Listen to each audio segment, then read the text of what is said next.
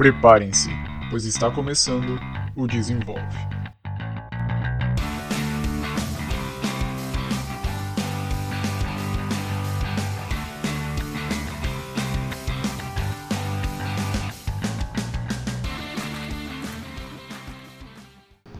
Fala nerdolas, tudo bem com vocês? Esse é o Desenvolve. Eu sou o Nicolas E eu sou a Fernanda.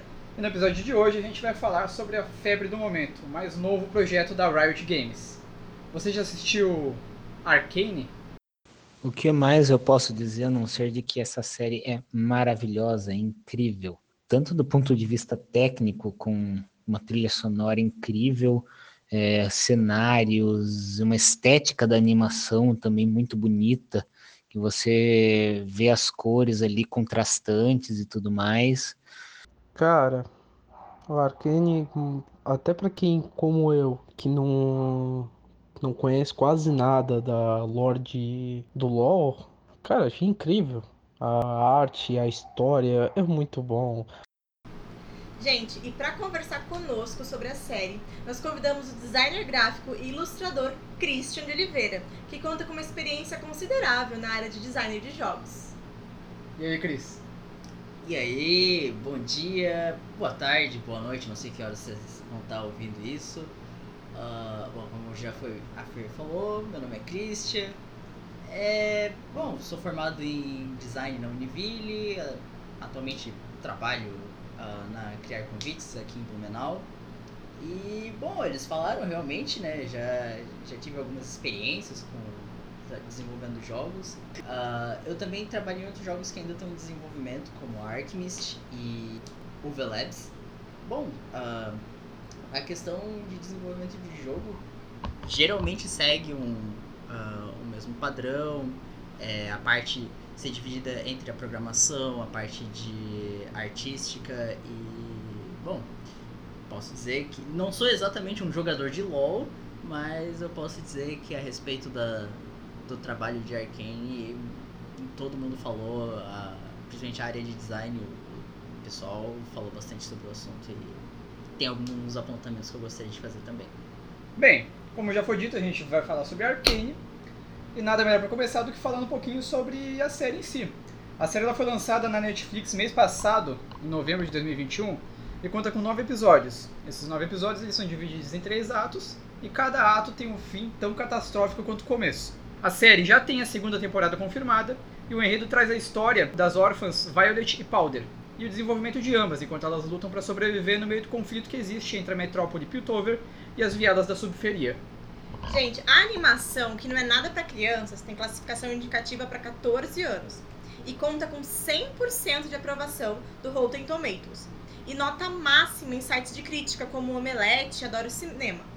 A Kenny, ela surge como um meio de atingir um público ainda maior do que os jogadores de LoL. Já conta com um público gigante, cara, ultrapassando 100 milhões de jogadores mensais. Tem noção do tamanho disso?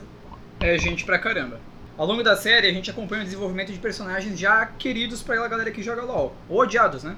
A gente presencia a transformação de- da Powder na conhecida Jinx, o crescimento do, de Echo, a luta de Vi e Caitlyn para evitar uma guerra civil enquanto elas desenvolvem o afeto mútuo que o pessoal que joga LoL já conhece. A gente vê também a visão de mundo do Heimerdinger, o surgimento da Hextech com o Jace encabeçando, e um Victor que na época nem sonhava se tornar o personagem que a galera do LoL já conhece. A gente tem também breves aparições do psicopata Singed, que na época é um cientista. Uma palhinha do Império de Noxus, que a gente espera que apareça mais pro futuro. A ascensão de Piltover e o surgimento da nação de Zaun. além de trazer uma visão diferenciada sobre alguns campeões de Summoner's Rift. O desenvolvimento é impecável. A série também se destacou pela qualidade da animação. E eu acredito que o Chris pode falar um pouquinho mais sobre isso pra gente. Posso, posso sim. Ah, a parte da animação, ela usa uma técnica que já foi trabalhada em, algum, em alguns casos, como no caso da animação Klaus.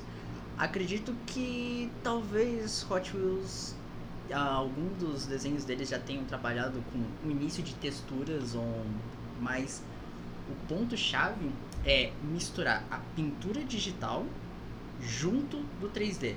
Então, realmente foi um trabalho que acho que no Aranha Verso começou também a ser mostrado, mas eles usam um tipo de pintura mais grosseira, quase como se fosse pinceladas é, de tela, e eles aplicam na textura do 3D. Então, em alguns momentos é, é muito interessante que dá de observar que você pode tirar um print da tela e a, aquilo tudo vira uma grande pintura. É muito bonito. E não só nesse aspecto, mas em algumas questões também de animação. É, eles trabalharam bem a parte de frames. Alguns momentos a animação ela é fluida e em outros momentos eu não posso dar spoiler agora, mas tem é, alguns combates É que algo quase quadro a quadro, né? exatamente é, cortes não, incríveis também. Né? isso, é tipo, os frames são ah, justamente quadro a quadro. Mas tem alguns é, em que os frames eles vão se estendendo. É, cada quadro ele se corta muito. Uhum. Então é, isso também faz de uma forma que não, não quebra a nossa imersão. E ao mesmo tempo fica interessante. Não é mais aquela animação padrãozinha que a gente assiste. Eu diria que é uma evolução da animação, né? Da animação 3D, no caso. Se a gente pega uma das primeiras, que foi Era do Gelo, demorou 12 anos pra ficar pronto, né? O primeiro filme. E agora nós temos uma série que já tá com a segunda temporada programada pra 2022. Vai ser super rápido, né? No, no tempo cronológico de uma animação. Com qualidade e com efeitos to- totalmente diferenciados, né? Eu acho que na verdade virou uma. É, foi um divisor de águas. Ele. De um lado a gente pode ver, por exemplo, a Pixar com Os Incríveis, onde eles fizeram uma renderização excelente, que o fio da, da roupa é, podia ser visível. Uhum. Mas eles puxaram, não desi- é, desistiram do realismo e começaram a puxar para uma parte mais artística mesmo. Então, É um, já cheguei a comentar até com o pai da Fê que a impressão passada é que o estúdio poderia fazer algo real e ele optou por não fazer, mas sim fazer uma anima, tipo, ele Uma assumiu, ele na vestiu a camisa de entendeu? animação. Isso aqui é uma animação, é uma animação muito boa, mas a gente não quer que se torne realista. É uma animação muito boa que vai pirar a sua cabeça, exatamente. mas é uma animação. E eu vejo que é, realmente assim, isso quebra ah, muito a nossa visão que a gente estava acostumado e também é, cria uma identidade. Provavelmente qualquer animação que vier à frente, ela vai ser sempre. ah, as pessoas vão ver e elas vão dizer, ah, ela é inspirada em Arkane. Uhum. Legal. Então ela tem um. A Arkane virou um tipo um de peso de pioneirismo. referência, né? Exatamente. Um peso de É, referência. criou uma identidade muito forte aquela. Com aquela- certeza. E, e outra coisa legal é que no Ocidente a gente não tem esse hábito de ter animações para adultos. É algo mais comum no Oriente, né? Com os É. animes. E Arcane, até o. Saiu no, no- no Disney também, uma dos, dos heróis, dos, do, o É, If What.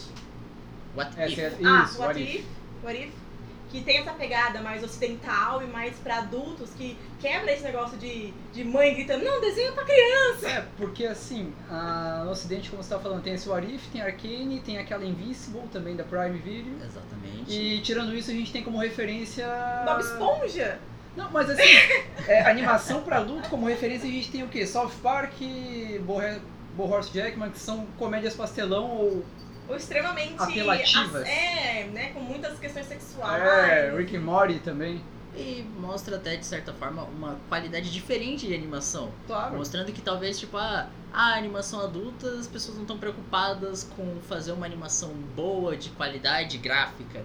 E sim Uhum. só a comédia, pastelão, uma coisa. Então, mas dá pra mostrar uma história Uhum. boa, uma qualidade gráfica também boa. Exatamente. Não descendo o nível das comédias pastelão, porque tem muita gente que gosta.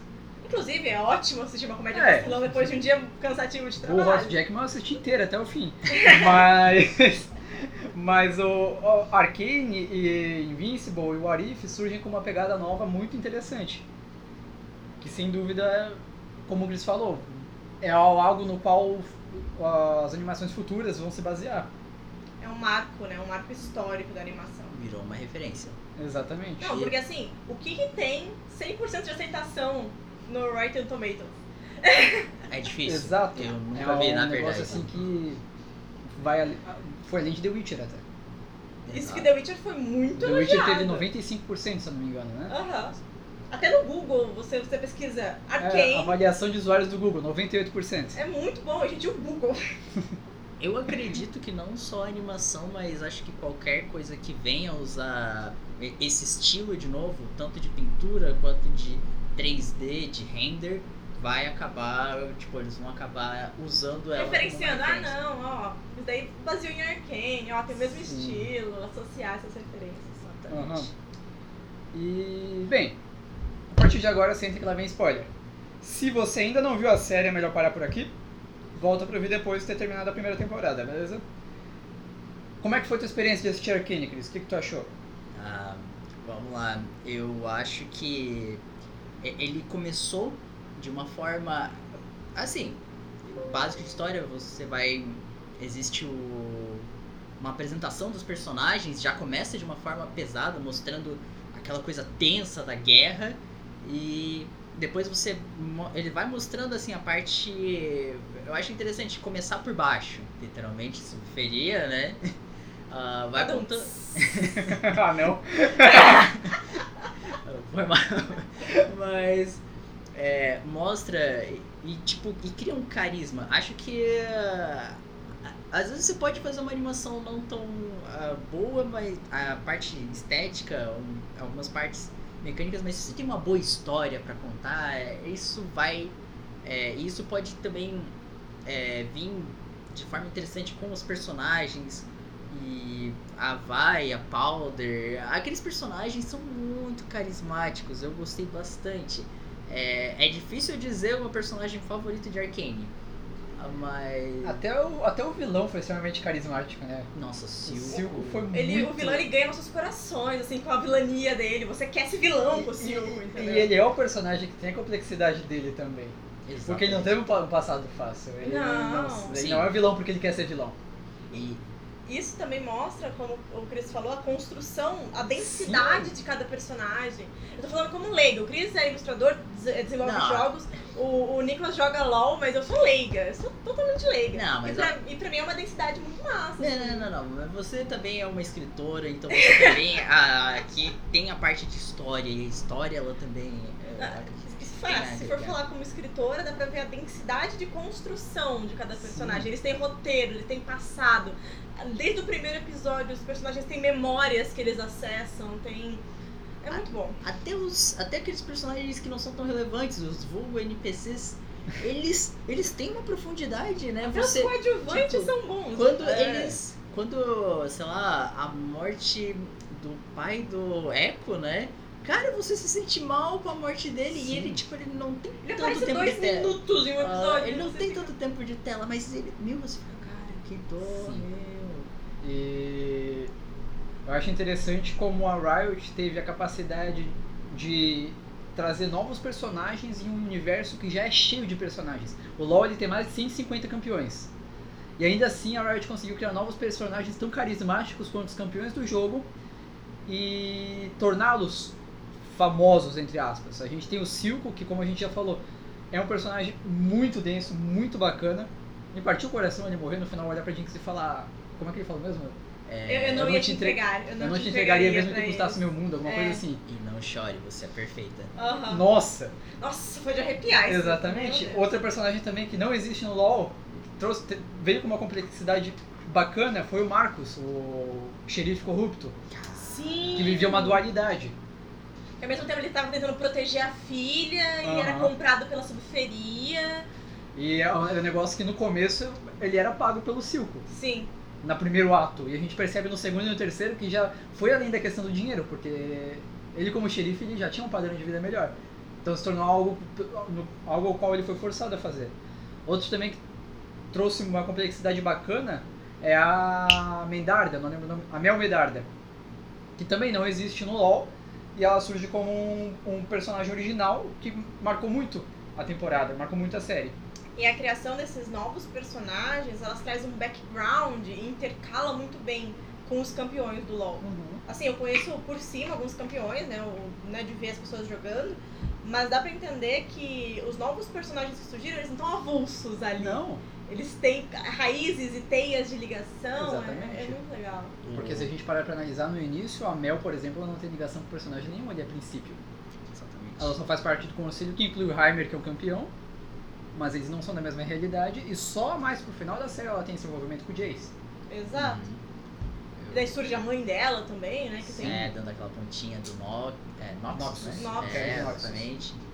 Ah, eu também gosto bastante como na parte narrativa é, ela não é tão linear assim. Ela começa sendo mais apresentando personagens, mas você com- tem várias vezes que ah vai dar certo, eles vão conversar, sei lá, vão se resolver Zal e a Piltover. Aí alguma coisa dá errado, cai tudo de novo. Não, mas agora vão resolver de novo. Dá errado, começa tudo de novo. Não é clichê.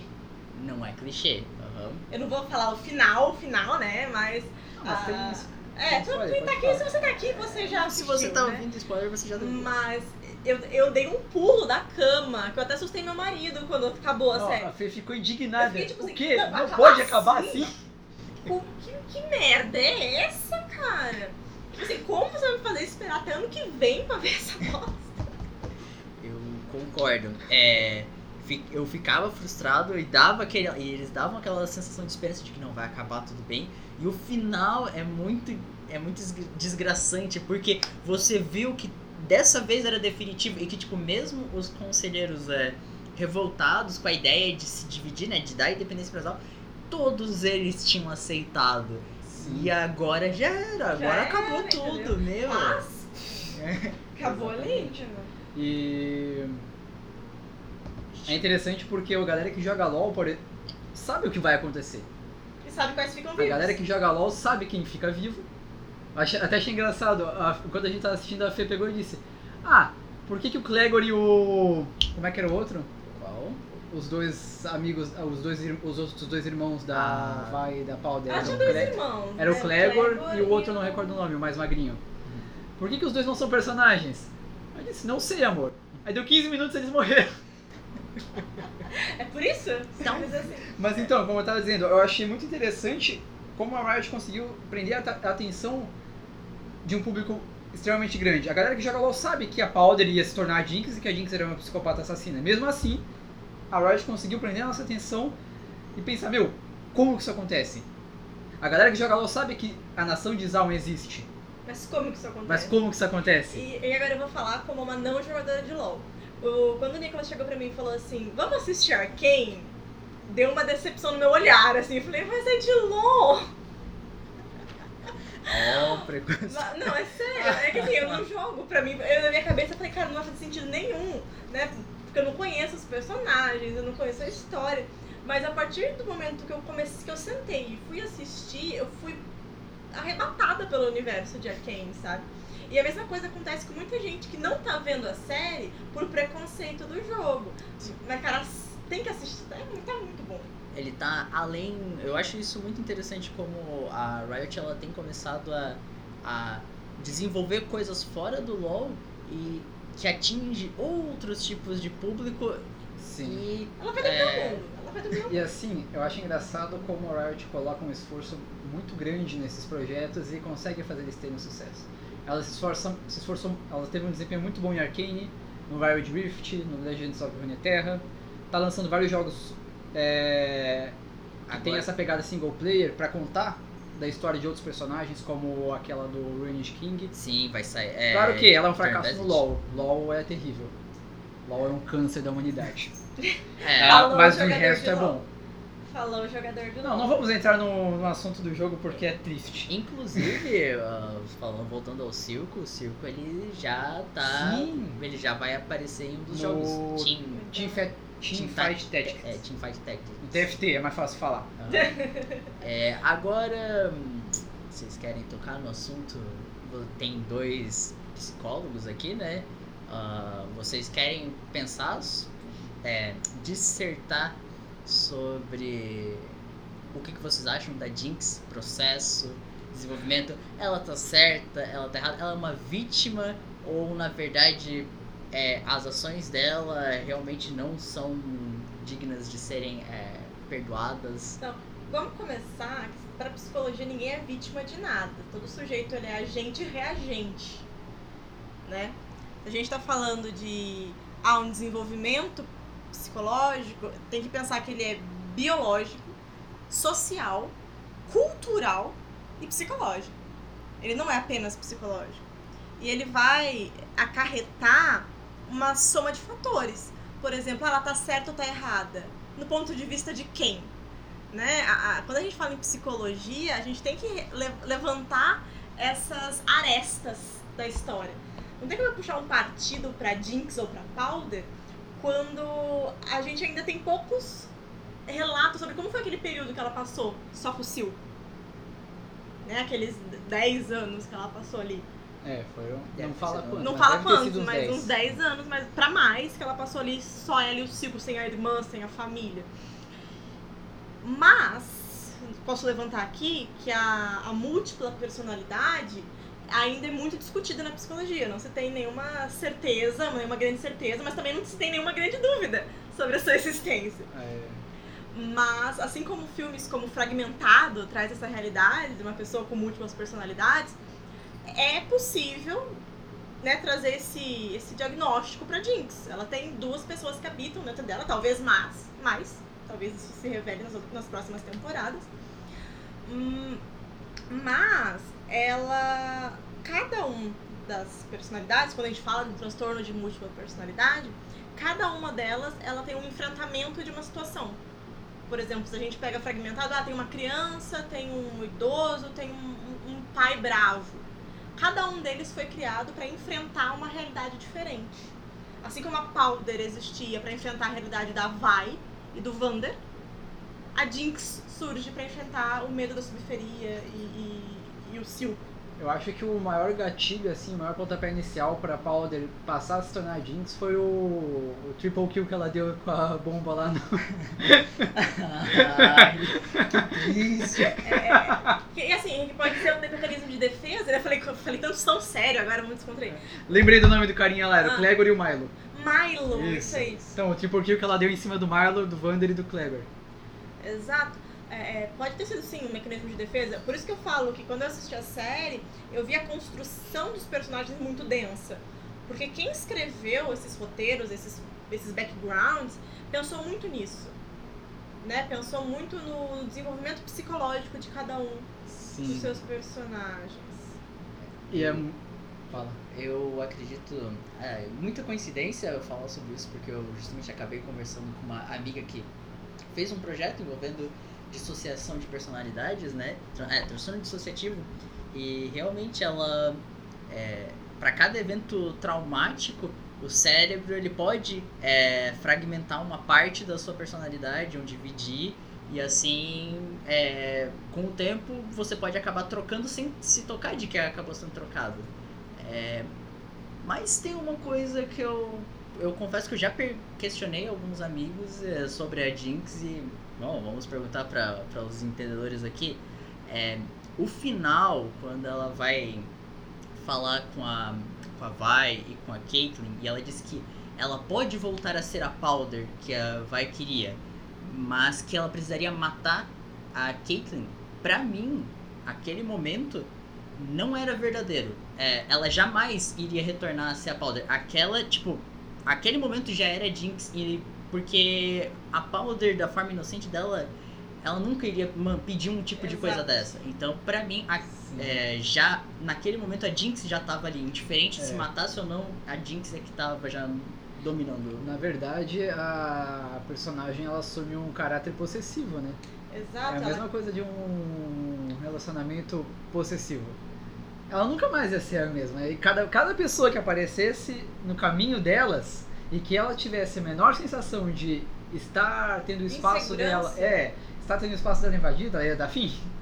Exato. Por quê? Porque ninguém pode mexer com a minha, vai. Exato. Uhum. E, e aquilo ali foi uma, uma chantagem emocional, assim, sabe, pra Vai. Você quer a Powder de volta, então mate aquelas pessoas que me, que me ferem, ferem a minha existência. É, né? tipo, o mundinho vai ser só meu, porque você vai pertencer ao meu mundinho também. Exato. Isso lembra muito construções de, de psicopatia, né? Que a pessoa cria uma máscara social e quando a máscara social quebra, ela faz de tudo pra fechar os buracos da máscara social novamente. Aham. Ahn, Ah, eu tenho um comentário muito legal que eu até fiz quando eu tava assistindo a série, que a Jinx, ela pega muito essa pegada, pra mim, né, que eu sou, como eu falei várias vezes, sou leiga, pra mim ela pega uma pegada muito arlequina no original, assim, da- das dis- dissociações, porque tem horas que a gente não sabe se ela tá sendo a Powder ou a Jinx, tem horas que o olhar dela volta numa melancolia, que você não sabe se ela tá sofrendo por fazer aquilo ou não, e, isso é, pro, pro espectador, isso gera uma aflição que você fica, meu Deus, e agora? Vai, vai ser Powder ou Jinx? É engraçado porque ela tem uma mente completamente deturbada, né? E a gente percebe que isso mais pro final, quando ela começa a conversar com o Milo e com o Clegor que estão mortos há Mais talvez de 10 anos. Então, e no começo já não, não, não tem essa intensidade. Exato, ela vai se mostrando. É, a, a gente vê, isso que é interessante no desenvolvimento do personagem. A gente vê a Powder se transformando e o que em um episódio ela só se dá uma, ela só dá uma desestabilizada quando vê a menina de rosa lá durante o assalto dos vagalumes à carga. No final a gente vê ela conversando com pessoas que não estão mais vivas, com- ouvindo vozes. brigando brigando. pessoas estão, não estão Então, mais vivas. exatamente. Então tem um desenvolvimento muito intenso da personagem. É verdade. Tenso é a palavra, uma palavra bem Exatamente. certa. eu sinto que os né? personagens foram muito bem trabalhados. O único que eu senti falta, mas é coisa minha particular, foi de ver um pouco mais do Echo. Mas eu não julgo porque realmente o Echo, ele. Dá pra ver que ainda o Echo que é visto no jogo, ele não foi apresentado ali. É, Foi mostrado no início. Provavelmente, conversando com o Heimer, a gente vai ver numa é próxima até temporada porque um Echo a galera que joga já sabe que o Echo ele usufrui muito do Hextech. Exato. E na série a Hextech tá no auge dela e ainda não caiu para as classes, para as Exatamente. massas. Né? E muito menos pra subferia. Exatamente. Né? É, Ah. uma- Uma coisa legal que pra mim marcou muito é essa divisão da, do lado alto e a subferia. Porque as vielas e, e, e a, e dentro das vielas, a- as classificações, por exemplo, quando a, a vai volta depois de, de ser presa e ela tem aquele ninho no, no- fundo da, da- das Uhum. É vielas, tipo a viela da viela. que é a viela da viela, onde tem aqueles viciados. Pra mim, além de tudo, aquilo é uma crítica social, muito, muito cabreira, muito cabreira, mas Uhum. muito boa, muito bem feita. A, a divisão também eu acho bem interessante, principalmente depois dos 10 anos passando, né? O, aquele salto. É, eu vejo uma diferença muito grande dos dois, não só social, mas até em estilo tecnológico. O, enquanto lá em cima a- eu vejo muito uma pegada steampunk, ah, sei lá, máquinas a vapor, um pouco de eletricidade. Eu vejo que quando desce pra subferia, você vê um pouco mais do cyberpunk, aquelas luzes fortes, Neon, neon, sim. então. E tem essa diferença na própria subferia. No início da série, a subferia é um lugar que a textura que predomina lá é neblina, névoa, fumaça. E quando a gente tem o primeiro episódio do segundo ato, que dá uma É luz. passada assim de quadros, tem luz. Luz negra, luz negra. Luz pra luz todo negra. lado. Muita luz. Pega uma pegada meio. ah, movimento punk dos anos É. 80, 90, Sim. assim. Como o Chris falou, é uma coisa cyberpunk, assim, meio futurista, É. sabe? E em Muito contraste com o Piltover, que é tipo, é justamente Cidade do limpo, progresso. claro, progresso. Steampunk trabalha muito com essa parte de desenvolver a Exatamente. tecnologia, É algo muito clean, né? É. Você olha pra Piltover, você parece que não é o mesmo, a mesma animação. Na verdade, Piltover é uma cidade steampunk. Então toda a pegada de engrenagens, de Exatamente. válvulas e ainda assim teletransporte com a, com a fissura de- da Hextech e coisas do tipo. É. é, É legal os saltos de tecnologia, porque a gente tem uma cronologia tecnológica. Eles têm outra cronologia Claro, tecnológica. e Isso avançaram é muito horrores legal. aham. E acho que pra finalizar, uma coisa que deve ser destacada é como os desenvolvedores, os escritores souberam respeitar a história que cada personagem tem, porque a Riot criou 150 campeões e nenhum deles é avulso. Todos eles têm um background, um histórico e relações entre eles. Como eu disse, por exemplo, ah, Alguns são mais, outros são menos. a gente mas tem um- né? Todo mundo tem alguma A coisa. gente, tem ali. um, a gente tem um Doutor Mundo que é só um assassino em série, mas tem outros personagens com, biogra com backgrounds muito mais complexos. Como eu disse ali no início, ó, essa relação da Vi com a Caitlyn já é conhecida no jogo. O jogo também já disse que a Vi e a Jinx tinham um passado em comum.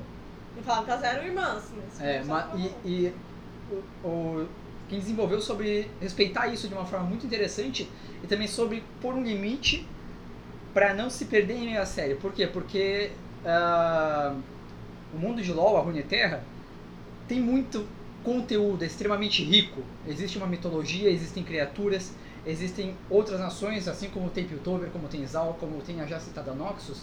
Também existem as Águas de Sentina, existe a Freljord, existe o Monte Targon, Demasiado. Demacia é muito massa também. Tem Ikatia, o- as areias de Shurima.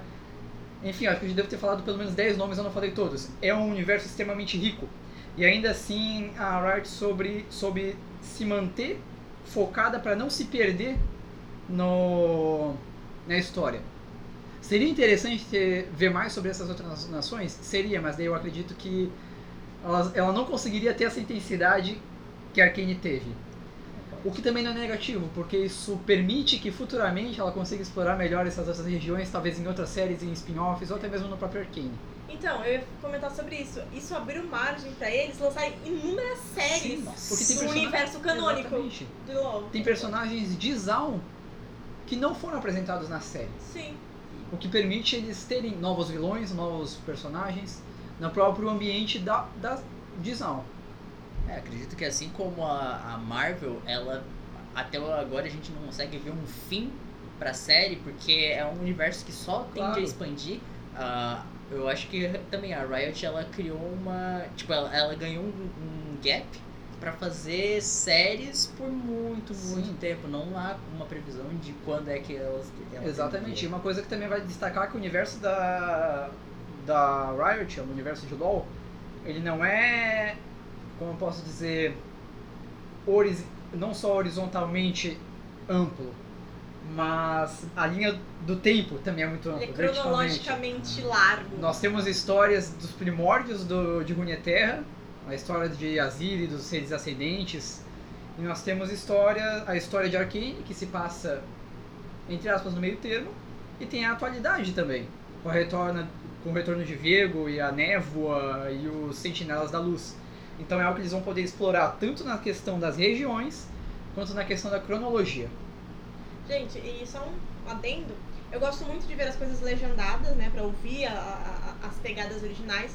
Mas os dubladores de Arcane também foram muito bons Muito no trabalho que bons. eles fizeram. Parabéns, É, dubladores. Eu gosto muito de falar que os dubladores brasileiros são mundialmente reconhecidos, mas o trabalho em Arcane tá muito redondinho, sabe? Eles atualizaram as gírias pra, pra ficar uma Sim, coisa E eles fluida. buscaram usar os mesmos dubladores do jogo até. Exato, ficou muito bom. Ficou muito bom. Gente, nós estamos encerrando por aqui. Se você gostou, curte esse episódio.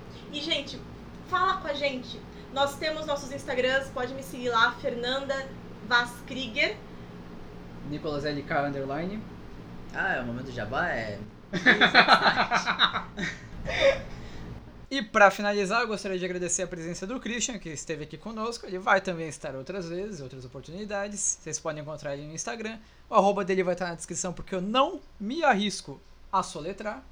Gostaria de agradecer também a página do Instagram, Arcane Brasil, ou arroba Arcane Bra, por todo o apoio que eles deram pra gente, né, pela divulgação, pela colaboração que eles tiveram com a coleta de opiniões. Gente, se você gostou desse episódio, não esqueça de curtir, compartilhar com um amigo. Compartilhe com aquele amigo que fala que não vai assistir Arcane porque ele não joga LOL. Tenho certeza que ele vai gostar. E estamos com o nosso Instagram exclusivo do, do Desenvolve. Vai lá no desenvolve.cast e acompanhe em primeira mão os temas da semana, nossa rotina de gravação e um pouquinho mais sobre a gente.